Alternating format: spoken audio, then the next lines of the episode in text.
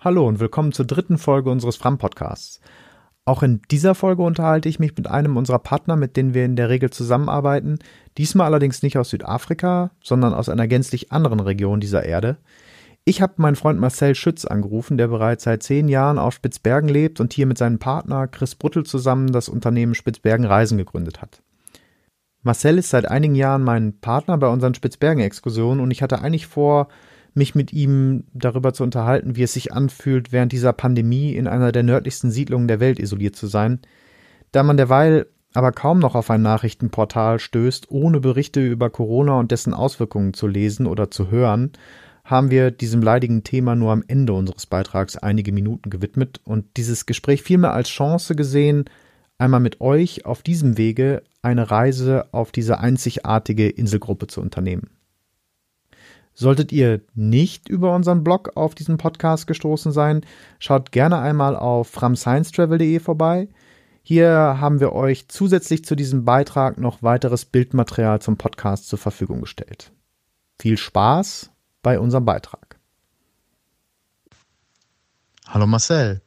Ich hatte eingangs schon ein paar Worte zu dir gesagt, aber vielleicht äh, nutzen wir jetzt die Möglichkeit, dass du dich persönlich nochmal vorstellst. Wer bist du? Wo kommst du her? Wo bist du gerade? Wie bist du da hingekommen?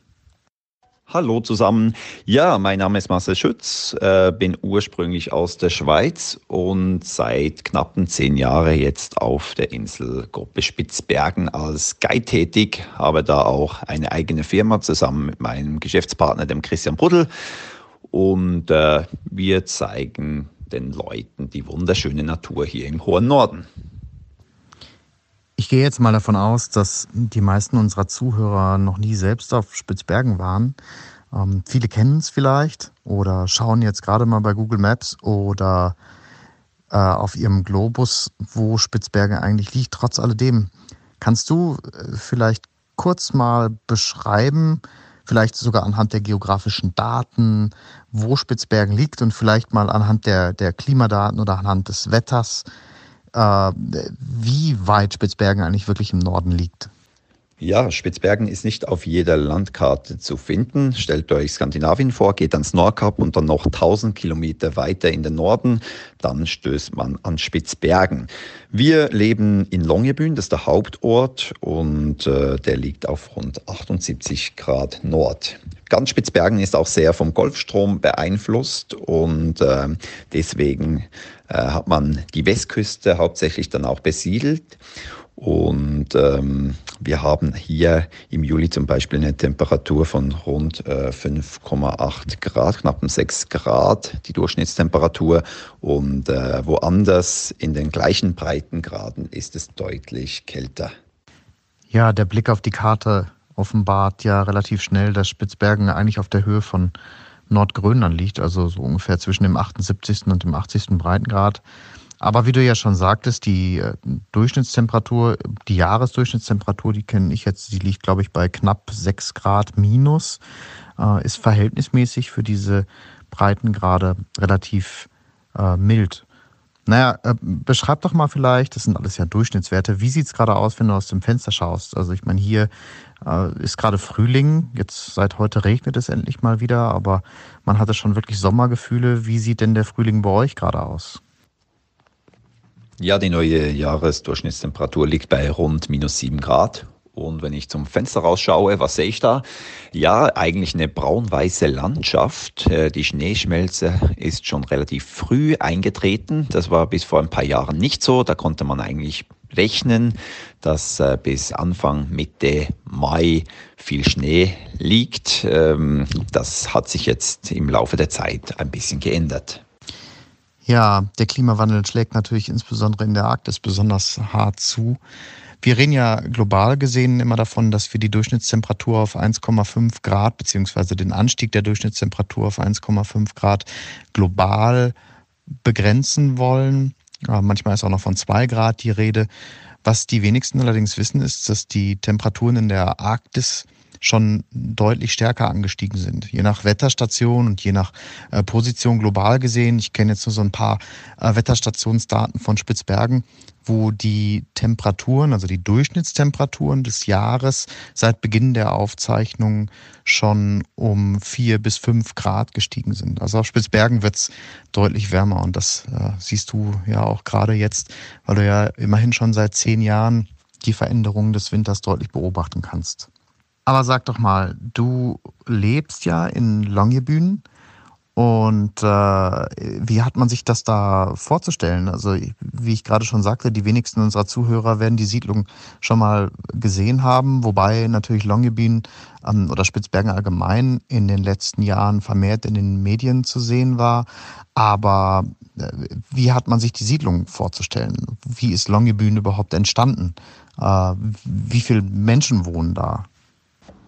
Ja, Longyearbyen kann man sich so vorstellen, es ist eine sehr junge Siedlung. Wir haben ähm, alles, was man braucht, was das Herz begehrt. Wir haben eine unglaublich gute Infrastruktur von Kindergärten über Sporthalle bis hin zur Schule.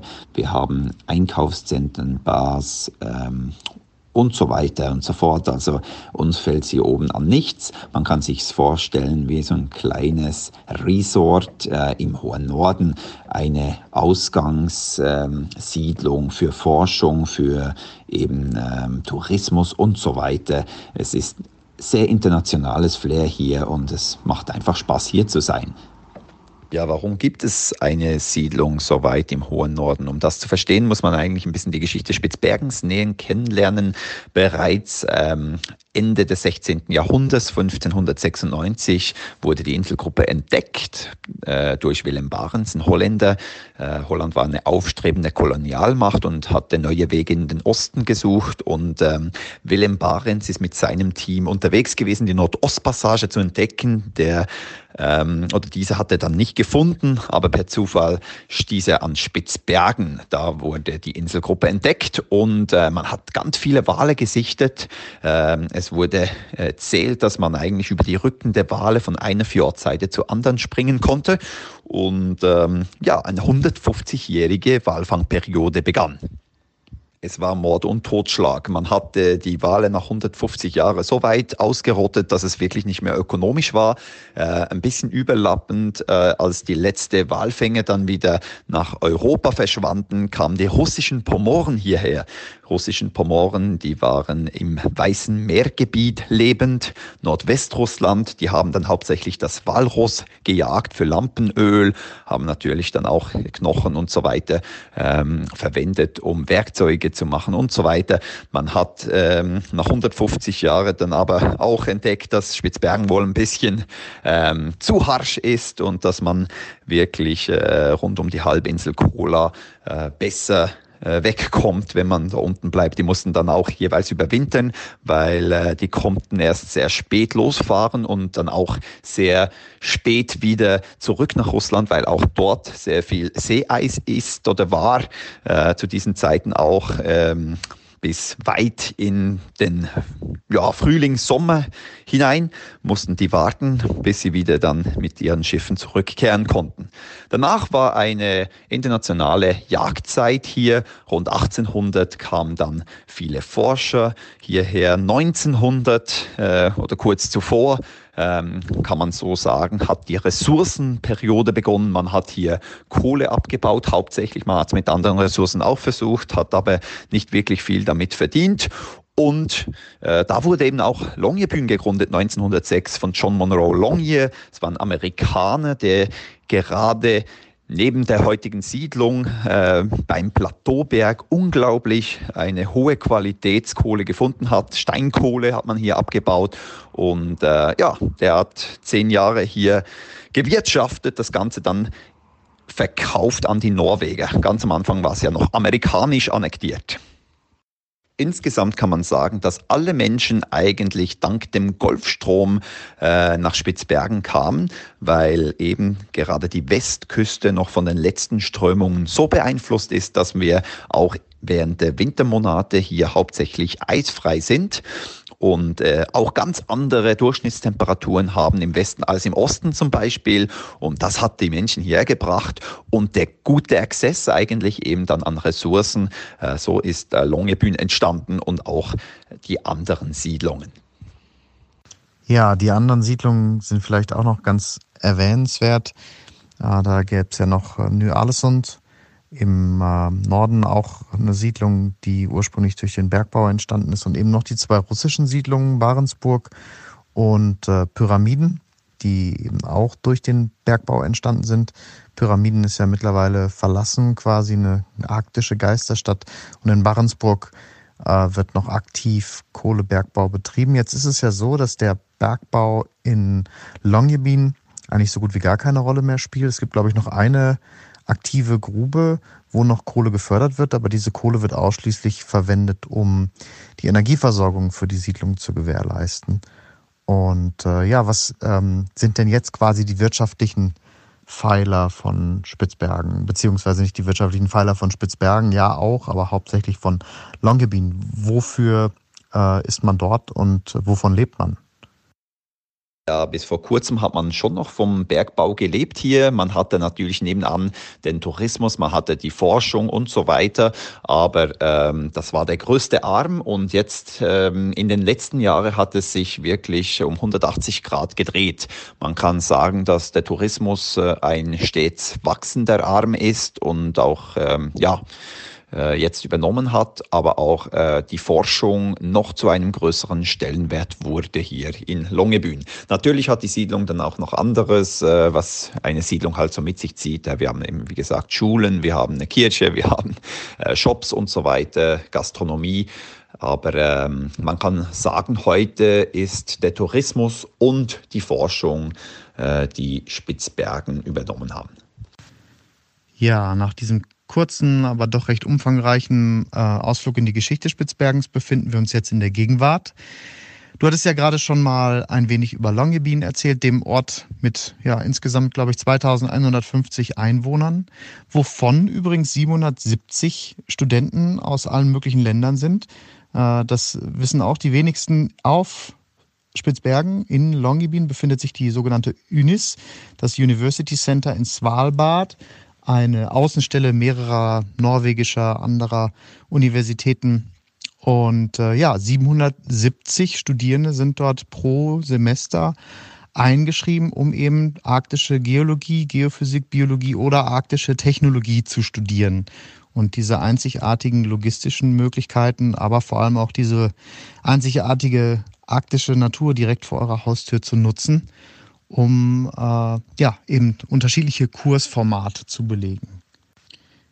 Dann gibt es noch die zwei russischen Siedlungen, die ich schon mal angesprochen hatte. Barentsburg mit 435 Einwohnern, Pyramiden mit ja, in der Regel so zwischen 10 und 12 Einwohnern in den Sommermonaten, die aber auch nur noch da sind, um die Siedlung mehr oder weniger intakt zu halten und für den Tourismus zu nutzen.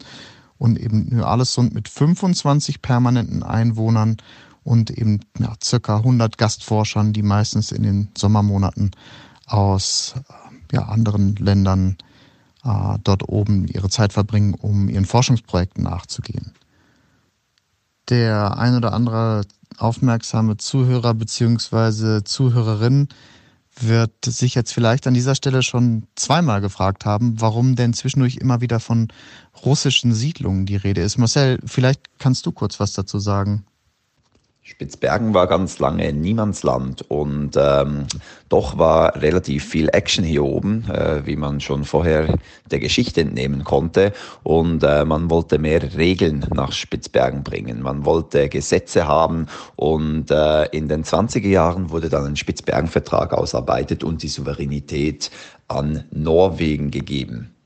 Die Russen jedoch, die waren auch sehr interessiert an Spitzbergen und wollten jetzt, da sie die äh, Souveränität nicht zugesprochen bekommen haben, nicht einfach abziehen und ähm, haben dann äh, Ende der 20er Jahre die Möglichkeit gehabt, hier wirklich auch ähm, äh, Siedlungen zu übernehmen, äh, haben unter anderem Barentsburg gekauft, haben Grümant gekauft, welche äh, eine Siedlung war, das heute eine Geisterstadt auf halbem Weg zwischen zwischen Longebühn und Barentsburg und sie hatten dann auch äh, Pyramiden äh, übernommen. Also ähm, das war natürlich auch sehr von geostrategischem Interesse schon früher und auch heute. Das Spannende für mich an Spitzbergen beziehungsweise Svalbard, vielleicht kannst du dazu auch gleich nochmal was sagen, wie man Spitzbergen beziehungsweise Svalbard denn nun korrekterweise bezeichnet. Ich bleibe jetzt im weiteren Verlauf einfach mal bei Spitzbergen, ähm, bei der deutschen Bezeichnung, die hat sich irgendwie bei mir so eingebürgert. Ähm, aber das Spannende für mich an Spitzbergen ist vor allem das kulturelle Erbe und vor allem auch die Tatsache, dass man in der arktischen Natur, wenn man sich dort bewegt, insbesondere in der Region ähm, um den Isfjord herum, immer wieder auf Spuren dieses kulturellen Erbes und dieser spannenden Geschichte trifft. Und äh, das sind teilweise kleine ähm, Bohrstationen oder alte Forschungsstationen, die dort zu finden sind, aber eben auch sowas äh, Spannendes wie das Svenske-Hüset. Vielleicht kannst du dazu gleich nochmal was sagen. Ihr wart ja vor kurzem da, habe ich gesehen. Oder eben auch so eine alte, verlassene russische Siedlung wie Pyramiden, die, ich glaube, 1998 war es, ähm, mit ehemals 1000 Einwohnern dann aufgegeben wurde und jetzt halt eben eine, eine Geisterstadt mitten in der Arktis ist. Äh, vielleicht kannst du mal ein wenig was zu Pyramiden erzählen, weil ich denke, dass das eine Siedlung ist, die, oder eine, eine alte Siedlung, die durchaus nochmal erwähnenswert wäre. Spitzbergen ist im deutschen Sprachgebrauch die ganze Inselgruppe und äh, im norwegisch respektiv englischen Sprachgebrauch ist es Svalbard. Svalbard ist äh, altnordisch und bedeutet eigentlich die kalte Küste. Man äh, hat bereits von 1194 äh, Schriften gefunden, äh, wo darauf stand Svalbardi Fundur. Also bevor eigentlich die Inselgruppe Spitzbergens im deutschen Sprachgebrauch entdeckt wurde, äh, gab es bereits Schriftstücke, wo drauf stand Svalbard gefunden. Aber da das eben die kalte Küste bedeutet, ist man sich bis heute nicht 100% sicher, ob da wirklich auch diese Inselgruppe, wo sich heute Spitzbergen und eben Svalbard nannt, gemeint war. Alles vor 1946 ist denkmalgeschütztes Gut auf Spitzbergen und deswegen findet man auch noch ganz viele Spuren in der Natur, in der Tundra. Wenn man mal zwei, drei Stunden unterwegs ist, dann findet man immer wieder, wie du schon erwähnt hast, mal äh, irgendwie Maschinerie, wo man Bohrungen vorgenommen hat etc.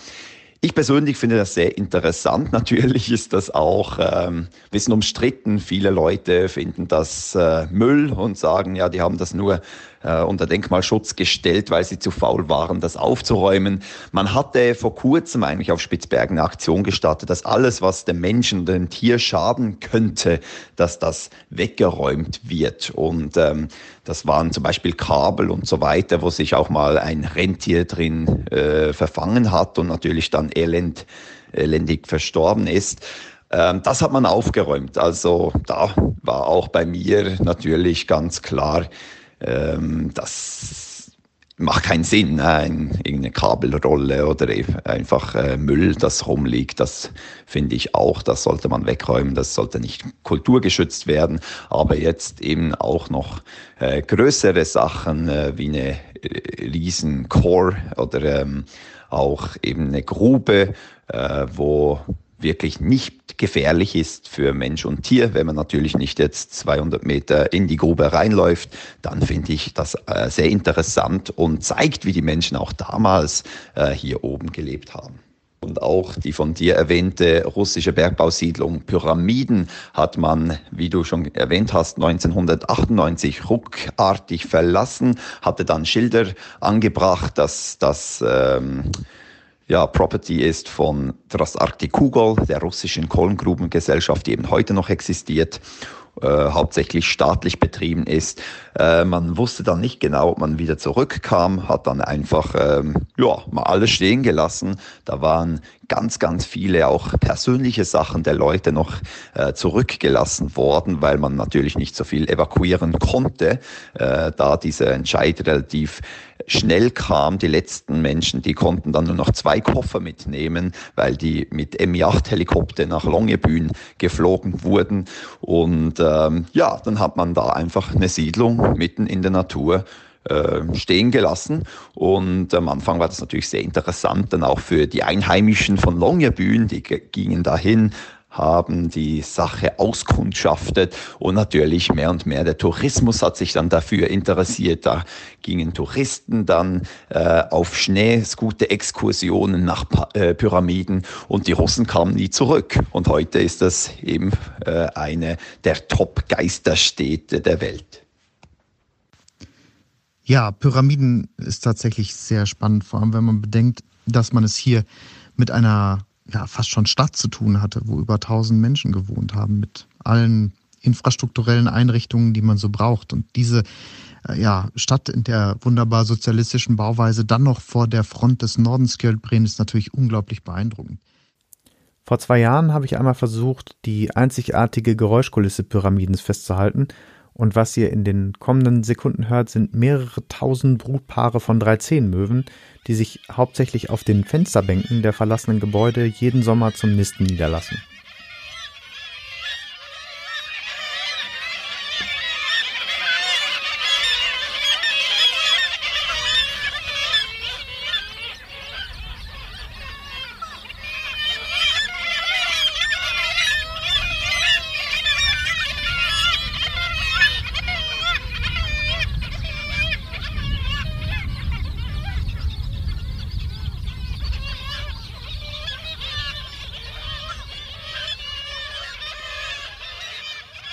Was ich aber teilweise noch spannender finde, sind die vielen kleinen anderen zahlreichen verstreuten Orte, die man überall auf dem Archipel finden kann. Zum Beispiel, ich denke da jetzt an die Skansbukta, die man erreicht, wenn man mit dem Boot nach Pyramiden fährt, äh, wo man, glaube ich, für einen Sommer mal versucht hat, Gips abzubauen und dann leider feststellen musste, dass es sich um Anhydrit handelt. Ich glaube, das war 1918. Korrigiere mich bitte, wenn ich da falsch liege.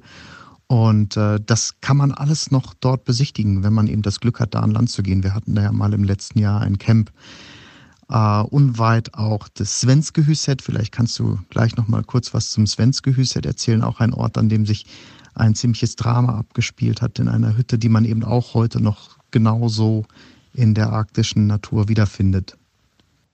Genau, man kann sich vorstellen, John Monroe Longyear Anfang des 20. Jahrhunderts kam nach Spitzbergen und hat innerhalb von zehn Jahren relativ ökonomisch Kohlenbergbau betrieben. Das hat natürlich Leute aus aller Welt gelockt. Man hat äh, versucht, Gips abzubauen, hat versucht, andere Ressourcen auch abzubauen. Schon bevor John Monroe Longyear hier war, ähm, sehr viele Unternehmen sind aber schnell gescheitert, wie eben äh, das von dir angesprochene Skanspukta-Projekt. 1918 hat Dahlen Portland Zementfabrik, das war eine norwegische äh, Zementfabrik, versucht, dort Gips abzubauen. Man hat dann schnell gemerkt, dass, sich, es, äh, oder dass es sich um Anhydrit handelt, das Material wertlos ist. Man musste zurück. Man hat es in den 30er Jahren nochmals versucht, äh, hat gedacht, vielleicht äh, woanders doch noch auf Gips zu stoßen. Äh, war aber auch äh, dann in den 30er Jahren successlos. Äh, und äh, man ist dort aus dem Gebiet abgezogen.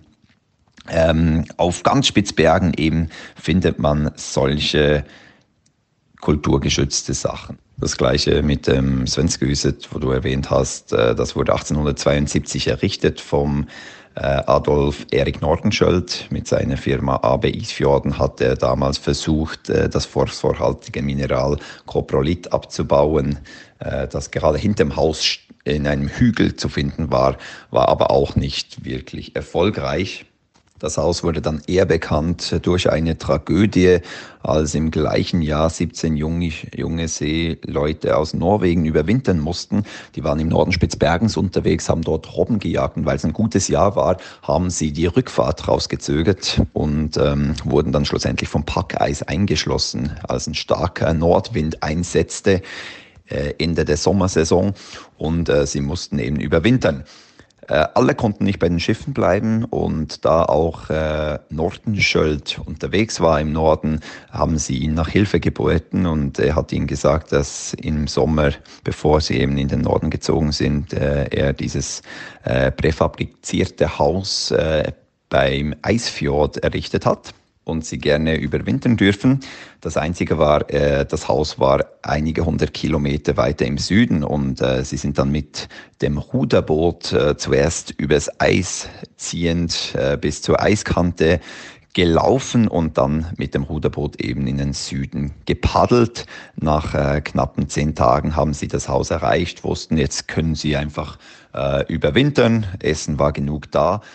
Dummerweise hatte man in diesen Jahren damals die Konservenbüchsen mit Blei verschlossen und schlussendlich starben alle 17 junge norwegische Seeleute an einer Bleivergiftung.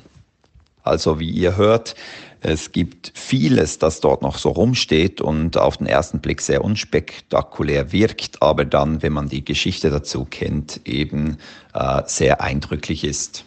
Ja, jetzt, wo du gerade vom Svenskehüset erzählt hast, fällt mir da gerade noch eine ganz lustige Geschichte ein von einer Exkursion im letzten Jahr. Wir hatten im letzten August war es, ein Camp aufgeschlagen in der Skansbuck. Da hatten uns dort absetzen lassen von den Booten und äh, waren dann für knappe vier Tage in der Skansbuck und haben unterschiedliche Exkursionen unternommen und haben uns dann eben auch für den zweiten oder es war der dritte Tag, ich weiß es nicht mehr, vorgenommen, zum Svenskehüse zu laufen, um uns das Ganze mal aus nächster Nähe anzugucken.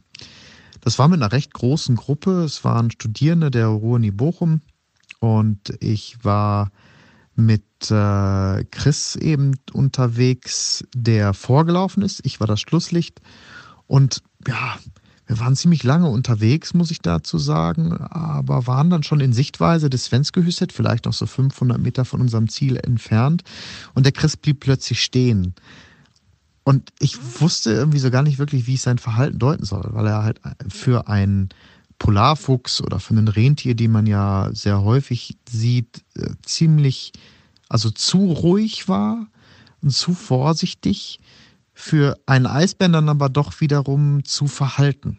Also ich konnte irgendwie überhaupt nicht deuten, was da vorne passiert. Dann bin ich halt ganz ruhig eben zu ihm gegangen und dann lag wirklich unmittelbar vor dem Svenskehüsset in einer dieser Abflussrinnen, die sich da in den Strandterrassen bilden, ein großes Eisbärmännchen und hat gepennt.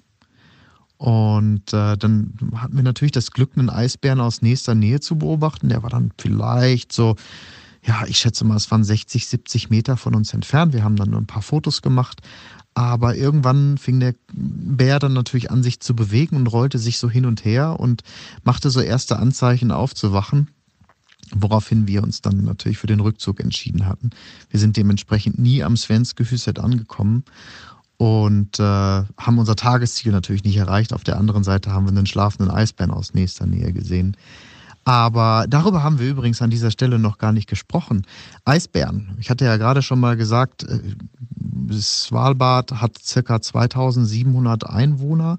Äh, auf dem ganzen Archipel leben aber circa 3000 Eisbären, mehr also als Menschen. Wie geht ihr mit denen denn um?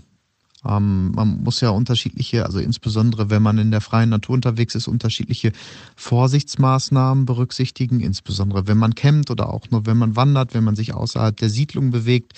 Wie sieht es mit Eisbären aus? Kommen die Eisbären in die Siedlung? Kann man äh, sich auch ohne Waffe innerhalb der Siedlung bewegen? Das sind ja alles so Dinge, die man in der Regel nicht weiß, wenn man eben auch noch nicht auf Spitzbergen war. Ja, Chris hat es mir damals erzählt, dass ihr auf dieses Eisbärenmännchen gestoßen seid. Und wie ihr seht, äh, Spitzbergen ist ein großes Abenteuerland und man muss immer wieder mit unvorhergesehenen Situationen umgehen können. Gerade wenn man zu Fuß unterwegs ist und auch mit einer größeren Gruppe, ne, äh, kein Schiff in der Nähe hat, muss man mit der Situation ähm, einfach oder muss man die Situation einfach meistern, welche Chris ja super gemacht hat. Ähm, es geht gut, äh, das Zusammenleben mit Tier und Mensch, äh, solange man sich richtig äh, verhält und ähm, auch die richtigen Mittel dabei hat, eben um das Tier wegzujagen, sollte es eine Konfrontation geben. Wie du erwähnt hast, haben wir rund 3000 Eisbären auf Spitzbergen. Äh, diese Eisbären gehören zur Population Barentsmeer, äh, wo auch äh, die Population von Franz Josef Land dazugehört. Und es ist immer schwierig zu sagen, wie viele Tiere wirklich äh, auf Spitzbergen, auf dem Festland sind, weil äh, es gibt natürlich ganz, ganz viel Packeis rund um die Inselgruppe und das lockt äh, der Eisbär natürlich auch, weil auf dem Eis kann er viel besser jagen. Der muss etwa eine Robbe pro Woche jagen, damit es ihm gut geht. Aber wenn er vollgefressen ist, könnte er auch bis zu acht Monate ohne Essen auskommen. Ein unglaublich spannendes Tier, das größte Raubtier der Welt überhaupt. Und es ist schon speziell im Einklang mit dem größten und eben auch gefährlichsten Raubtier der Welt leben zu dürfen. Wie schon erwähnt, solange man sich richtig verhält, ist das Ganze ungefährlich für Mensch und Tier. Vielleicht beschreibt man jetzt einfach mal anhand eines unserer gemeinsamen Camps, wie, wie so richtiges Verhalten aussieht. Wir haben ja mittlerweile, oder wir beide sind ja jetzt mittlerweile ein recht eingespieltes Team, auch was das Thema Sicherheit betrifft. Aber es ist natürlich schon interessant für diejenigen, die es nicht wissen oder die noch nicht dabei waren. Wenn man sich jetzt vorstellt, wir äh, campen am S-Markt Breen. Da haben wir ja auch mittlerweile einen schönen Platz gefunden. Und wir verlassen eines der großen Boote, die uns dorthin bringen und legen mit dem Beiboot an. Wie sieht denn da so das Prozedere aus, was sich dann so ja über den Tag beziehungsweise über die kompletten Tage, die wir da vor Ort dann sind, manifestiert? Ja, wir zwei sind ja mittlerweile ein sehr eingespieltes Team und wenn wir mit dem Schiff äh, eben an ein Campsite ankommen, dann äh, geht zuerst ein Guide von mir oder ich selber an Land scouten. Wir schauen, ob wir ein Eisbär unmittelbar in der Nähe haben. Wenn nicht, gibt es grünes Licht über das Radio und äh, die ersten Leute werden dann äh, an Land gebracht. Mit den ersten Leuten sind dann noch weitere Guides, äh, wo wir dann systematisch und strategisch aufstellen, um eben äh, ja, die Eisbärensicherheit gewährleisten zu können. Einmal alle am richtigen Platz, äh, kommt dann die ganze Gruppe an Land äh, und wir verschieben uns zum Platz, wo wir dann schlussendlich die Zelte aufstellen. Während des ganzen Camps sind dann jeweils zwei Leute, die Eisbärenwache schieben müssen, um eben die Sicherheit der Teilnehmer gewährleisten zu können. Und da integrieren wir auch Gäste oder eben in unserem Fall die Studenten, weil es ähm, ja wichtig ist, auch für einen Guide oder für einen Professor ab und zu äh, zu schlafen.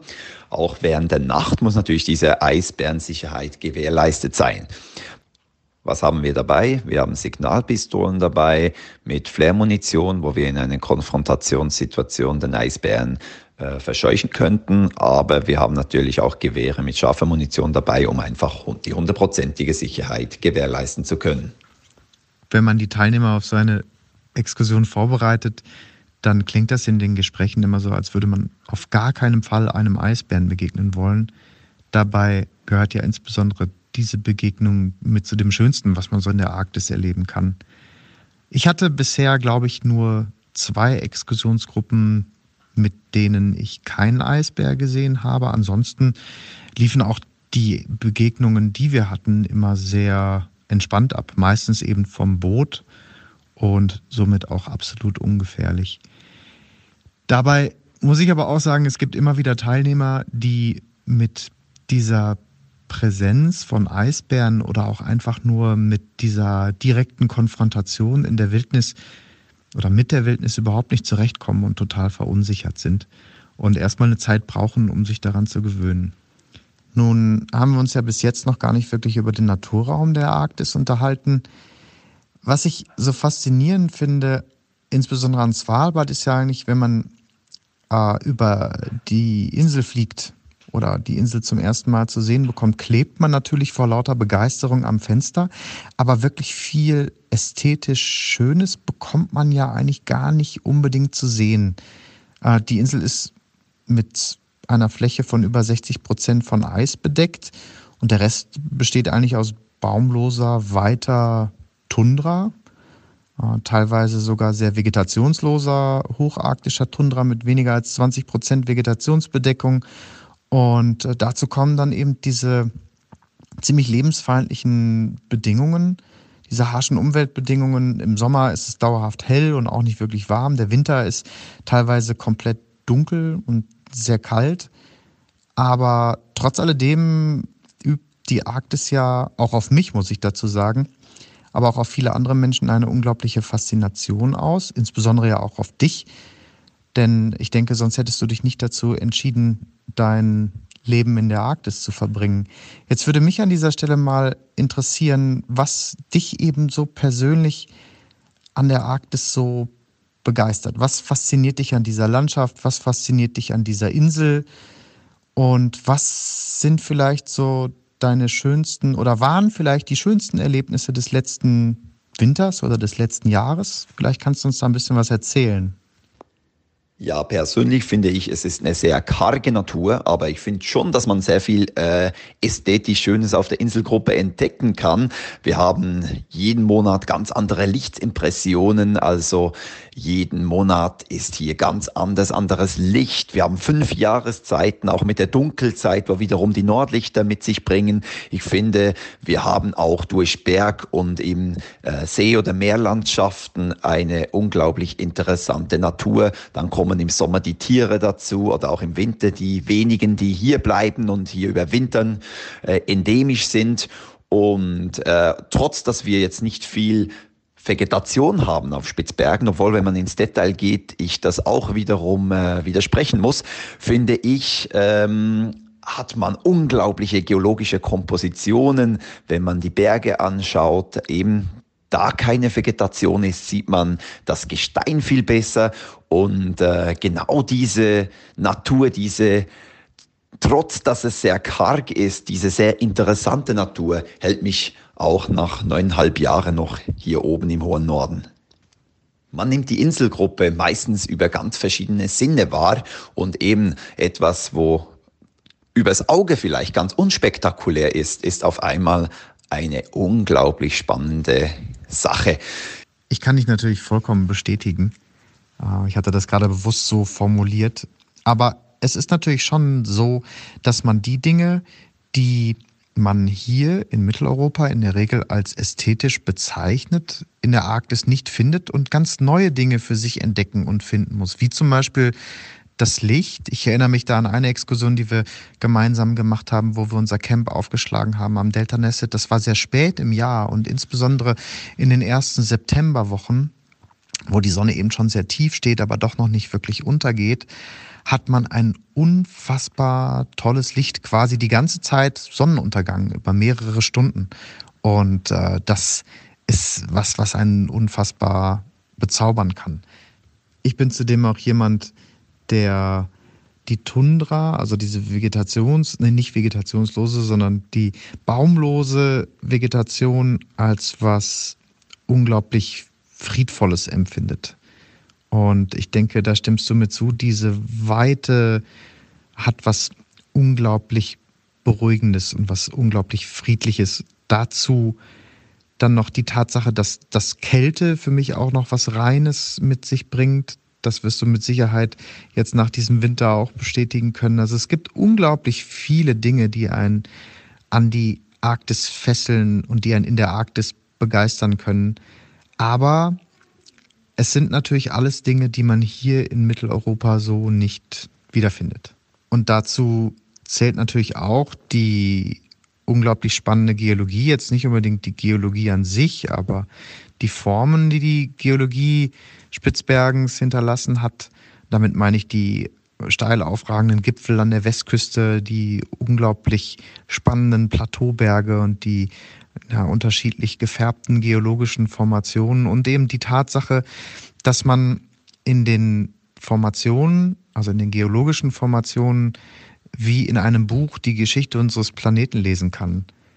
Ich weise immer ganz gerne darauf hin, dass es wahrscheinlich keinen anderen Ort gibt, an dem man die Geschichte unseres Planeten, und damit meine ich die Frühgeschichte ähm, über das Paläozoikum, das Erdmittelalter und die Erdneuzeit von einem Fleck aus wirklich sehen kann. Und das ist ja zum Beispiel der Fall, wenn man auf dem Wärmlandsrücken steht und sich einmal im Kreis dreht, kann man wirklich Aufschlüsse und Gesteine aus allen Epochen unserer Erdgeschichte sehen. Und wenn man dann eben noch in der Lage ist, diese einzelnen Aufschlüsse und die einzelnen Gesteine zu lesen in ihren Schichten mit ihren Informationen, ist es wirklich so, als würde man in einem Buch blättern. Nur, dass dieses Buch halt die Geschichte unseres Planeten erzählt. Und das hat natürlich auch einen unglaublichen Reiz. Und das nicht nur für Geologen, sondern auch für Menschen, die sich anfangs nicht für Geologie interessiert haben. Genau, und dann natürlich mit ein bisschen Hintergrundinformation, wenn man auf dem Wärmlandsrücken steht, äh, kann das auf den ersten Blick unspektakulär wirken. Aber wenn man dann eben mit André Baumeister auf dem Wärmlandsrücken steht und er erzählt, wenn du dich jetzt um die eigene Achse drehst, einmal äh, gehst du eigentlich durch die ganze Erdgeschichte dann hat das Ganze eine unglaubliche Faszination, schon nur symbolisch. Und das ist für mich Spitzbergen. Und dann kommt natürlich nochmal die Fauna Spitzbergens hinzu. In den Sommermonaten natürlich etwas artenreicher, weil die ganzen Zugvögel hinzukommen. Äh, vielleicht kannst du mal eben kurz die, die wichtigsten Tiere Spitzbergens sowohl an Land als auch zu Wasser nennen. Und äh, hast du eigentlich ein Lieblingstier? Ja, äh, Lieblingstier. äh, der Eisbär ist natürlich äh, das Tier, was die meisten Menschen auch nach Spitzbergen lockt ich persönlich finde das Walross sehr interessant, dem kann ich stundenlang zuschauen, da es äh, auch ein sehr interessiertes Tier ist. Es hat so Flutschaugen und wenn wir in der Nähe sind, ähm, und es uns eben dann doch auch aufspürt, dann kommt es ganz nahe hin und schaut, was ist das für ein Wesen? Und da gibt es spannende, ungefährliche und äh, ganz lustige Begegnungen. Ja, und hinzu kommen natürlich dann im Wasser noch zahlreiche Arten von Robben, Ringelrobben, Bartrobben, Sattelrobben, dann die großen Meeressäuger, Finnwale, Blauwale, Belugas, total spannend. Und äh, unfassbar viele Arten von Vögeln. Und was ich ja immer ganz gerne beobachte, sind äh, Polarfüchse und auch eben die Rentiere, die man, glaube ich, sonst nirgendwo so nah vor die Linse bekommt. Das äh, ist wirklich immer wieder spannend. Ich habe unter anderem in unserem Blog ein paar Fotos bereitgestellt von den Begegnungen, die wir mit äh, unterschiedlichen Tierarten hatten. Es lohnt sich vielleicht mal da reinzuschauen. Ja, jetzt ist natürlich der Winter langsam vorbei, hattest du ja eingangs schon gesagt. Und somit ist auch die Wintersaison vorbei. Kurze Frage zur Wintersaison. Ihr habt ja letztendlich auch, wie in einem Skigebiet zum Beispiel oder wie in Nordskandinavien, eine Saison im Winter und eben dann auch eine Saison im Sommer. Die Wintersaison setzt bei euch aufgrund der Temperaturen und aufgrund des mangelnden Lichts etwas später ein. Jetzt hat natürlich gerade kurz bevor aufgrund von Corona die Insel gesperrt wurde, die Wintersaison angefangen. Hattet ihr überhaupt sowas wie eine touristisch gesehen zumindest eine Wintersaison? Und äh, ja, wie hat man sich überhaupt die Situation gerade bei euch vorzustellen? Ja, die aktuelle Situation kann man sich eigentlich sehr speziell und auch schwierig vorstellen, weil ähm, hier auf Spitzbergen, wie schon erwähnt, einer der größten Armen ist der Tourismus und jetzt gerade ein Hundezwinger zum Beispiel, der über 100 Hunde hat und auf den Tourismus angewiesen ist, äh, hat natürlich jetzt äh, keine finanzielle Unterstützung, äh, da auf Spitzbergen auch äh, mehr oder weniger der Lockdown gilt. Alle Leute, die nach Spitzbergen reisen wollen momentan, die müssen in eine zweiwöchige Quarantäne in Oslo und äh, das äh, bringt natürlich mit sich, dass wir hier keinen, respektiv kaum Tourismus haben momentan. Und das Ganze ist jetzt mal bis Mitte Mai oder 17. Mai ähm, in diesen Zuständen und wir werden dann sehen, ob vielleicht die zweite Sommerhälfte von Spitzbergen es wieder möglich ist, äh, Leute herzuholen. Wiederum, wenn man von all dem Negativen wegschaut, ist es auch eine sehr spezielle Zeit. Es fühlt sich an wie eine helle Dunkelzeit. Gerade während der Dunkelzeit ist viel weniger Tourismus, Straßen sind leerer und momentan fühlt es sich an, als wäre es eine Dunkelzeit, aber eben mit Licht. Wir haben ja jetzt die Mitternachtssonne momentan. Äh, wir sind sehr oft unterwegs, jetzt halt privat auf Schneescooter, Exkursionen und so weiter, finden neue Routen für die Zukunft und und ähm, alles hat sich natürlich ein bisschen entschleunigt. Trotzdem im Büro gibt es immer noch viel Arbeit. Jetzt zum Beispiel bei uns, da wir im Tourismus tätig sind. Erstmals mussten wir viele Touren absagen, Rückzahlungen äh, lancieren und dann eben äh, Umbuchungen äh, entgegennehmen und so weiter. Also bis etwa vor zwei Wochen war im Büro noch die Hölle heiß. Äh, jetzt mittlerweile hat sich die ganze Sache wirklich entschleunigt, beruhigt und äh, wir hoffen natürlich, dass sich weltweit die Situation schnell verbessert. Ja, die Situation im Tourismussektor ist wahrscheinlich weltweit überall die gleiche. Ich äh, habe auch nur mit Leuten gesprochen, die insbesondere in den ersten Wochen unglaublich viel zu tun hatten, aber dann auch zu großen Teilen unmittelbar danach ihre Insolvenz anmelden mussten. Also ich selber kenne jetzt drei Unternehmen, die diese Zeit nicht überlebt haben, jetzt schon nicht und wer weiß, wie sich das in Zukunft weiterentwickelt. Bekommt ihr denn Unterstützung vom norwegischen Staat, so dass ihr jetzt auch gut durch diese Zeit durchkommt? Ja, ganz so rosig ist es leider nicht. Wir werden vom norwegischen Staat zwar unterstützt und am Anfang hieß es mal, dass 80 Prozent der Fixkosten übernommen werden, aber äh, wie wir herausgefunden haben, ist das eigentlich ein Bruchteil. Äh, man muss sagen, wir werden hier in Norwegen trotzdem äh, ein bisschen unterstützt und das kann eine Zeit lang reichen, aber je nachdem, was du für Fixkosten hast, reicht das eben nicht und äh, die Unternehmen kriegen dann trotzdem Probleme. Und äh, man muss sich auch vorstellen, im Tourismus, gerade auf Spitzbergen, wir sind ein Hub, äh, wir haben sehr internationale Touristen hier, äh, normalerweise viele aus Europa, aus Asien, aus äh, der USA und so weiter. Und bis man Spitzbergen wirklich wieder eröffnet, äh, das kann noch lange Zeit andauern.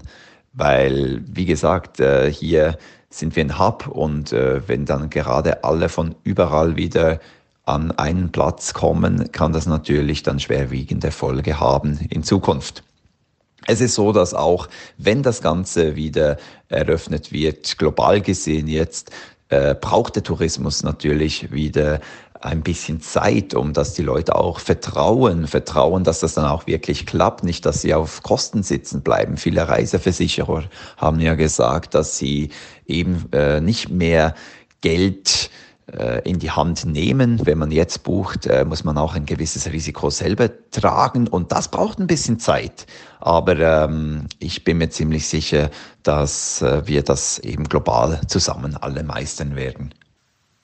Na, der Winter wurde ja vielerorts relativ schnell abgeschrieben und dann kehrte ja im Tourismussektor eine Zeit der Ruhe ein, wo sich alle so ein bisschen ja, um die Restposten gekümmert haben und relativ entspannt in Richtung Sommer geblickt haben. Und jetzt, wo der Sommer naht, merke ich, kehrt im Tourismusbereich auf jeden Fall so langsam wieder eine gewisse Unruhe ein, weil sich natürlich viele äh, Hotelbetriebe, Gastronomiebetriebe, Touroperator etc. fragen, wie sieht denn jetzt der, der Sommer aus? Gestern stand hier in den Medien, dass Österreich auch für den Sommertourismus jetzt die Grenzen langsam wieder öffnet und auch der Betrieb in Hotel- und Gastronomiebetrieben wieder aufgenommen werden kann, weil in, insbesondere in Österreich der Tourismus auch ein sehr starker Wirtschaftsarm ist. Sowie ja letztendlich auf Spitzbergen auch. Aber um das jetzt nochmal zu betonen, auf Spitzbergen gibt es ja eigentlich im Moment kein Corona. Das heißt, sowas wie Social Distancing äh, ist bei euch ja gerade gar kein, gar kein Thema. Und wenn man sich jetzt vorstellt, dass jetzt im Sommer, im Juni, Juli, August die ersten Touristen wieder auf die Insel kommen, wird es natürlich auch ich gehe mal davon aus, zwangsweise Infektionen geben. Wie bewertest du das? Also insbesondere aus gesundheitlicher Perspektive ist es ja eigentlich mh, hm, zu riskant, äh, potenzielle Überträger auf die Insel zu lassen, solange es eben noch keinen Impfstoff gibt. Das heißt natürlich auf der anderen Seite, macht man das aus ökonomischer Perspektive, wird es zwangsweise zu Infektionen auf der Insel kommen. So oder so, im Sommer wird sich euer Leben wahrscheinlich schlagartig ändern, weil dann eben diese ganzen Regeln, die für uns hier auf dem Festland gelten, höchstwahrscheinlich auch für euch gelten werden.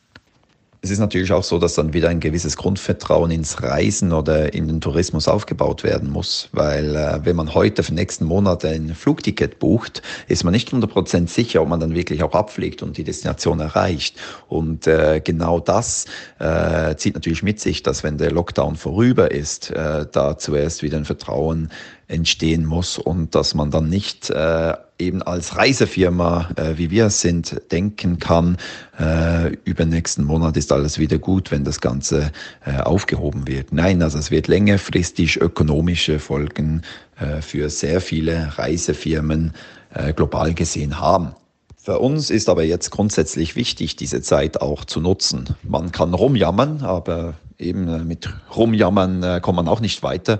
Äh, es geht vielen schlecht, auch hier auf Spitzbergen, durch Corona. Aber auf der anderen Seite nutzen wir jetzt, persönlich nutze ich die Zeit auch, um weiterzukommen, um Neues zu entdecken, um eben dann wieder spannende Touren anbieten zu können.